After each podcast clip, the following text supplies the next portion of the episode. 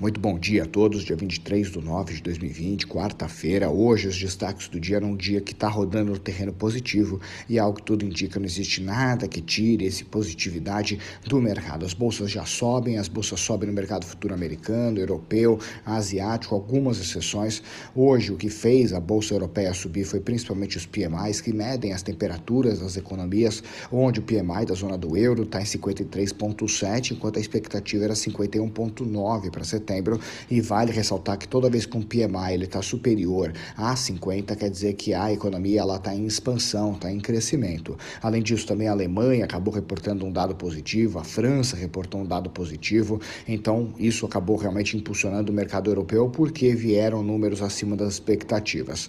Além disso a Espanha também ela acabou revisando seu PIB de para 17,8 de queda, enquanto a expectativa era 18,5 de queda. Então essa revisão do PIB espanhol, que é um, PIB muito importante para a zona do euro, também ajudou o mercado a subir. Além disso, também hoje a gente visualiza que a Nasdaq no terreno futuro também está vindo em alta, lembrando que ela está com uma perda acumulada no ano de 6,9% e ontem ela fechou o dia extremamente positiva, levantando as empresas de economia novamente, o que era algo que todo mundo estava no radar, lembrando que nos últimos cinco, seis meses, desde que começou a pandemia, o que salvou muito das bolsas norte-americanas foram as ações das das, das grandes empresas de tecnologia, mas elas passaram no último mês um período de sell-off, que foram realização dos lucros por parte dos investidores, e muitas pessoas queriam saber quando isso vai acabar, e ao que tudo indica, está acabando. Além disso, a gente olha o discurso do Fed, que está repercutindo hoje ainda, onde o presidente do Fed, Jeremy Powell,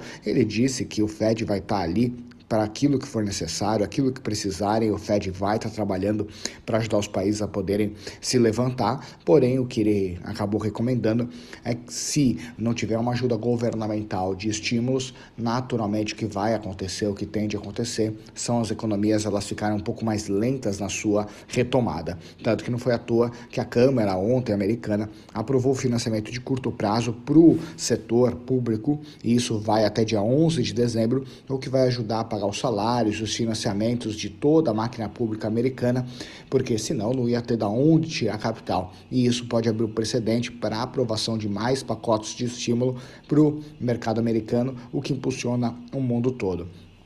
Falando um pouquinho de coronavírus, Reino Unido ontem, né, o ministro Boris Johnson, ele foi à mídia pedir cautela, pedir para que realmente a população se conscientize, porque os casos dentro do Reino Unido de subida do coronavírus estavam realmente caminhando muito forte, a tendência era piorar cada vez mais, mas ele foi, já começaram a ser tomadas algumas medidas justamente para que o Reino Unido não entre novamente num lockdown, que existe esse perigo e está assombrando muitos investidores em volta do mundo. E os Estados Unidos também está subindo. Hoje a agenda ela ela tem às 8 horas da manhã a confiança do consumidor brasileiro, IPCA 15, que é um índice importante, que é uma métrica prévia da inflação que está vindo, né, cada vez subindo um pouquinho mais, às 9 horas, o PMI, que mede a temperatura dos Estados Unidos, às 10h45, e o discurso do Fed no segundo dia do Congresso americano, às 11 horas com Jeremy Powell e às 15 horas, novamente, com um membro do FONC, que é o Comitê de Política Monetária.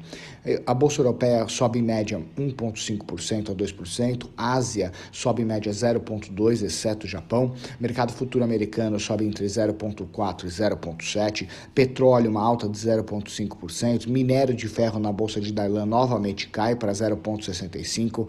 DXY, que mede o dólar frente às outras moedas do mundo, ah, hoje está no 0 a 0, não está nem valorizando o dólar, nem desvalorizando. O ouro cai 0,58 e o índice do medo, o VIX, que mede o medo do investidor em relação à possibilidade alta de volatilidade, 1,58 de queda, que é um ótimo indicador. Então, esses são os destaques do dia de hoje. No final do dia, a gente se fala no call de fechamento e eu desejo um dia muito bacana para todo mundo. Um grande abraço, tchau, tchau.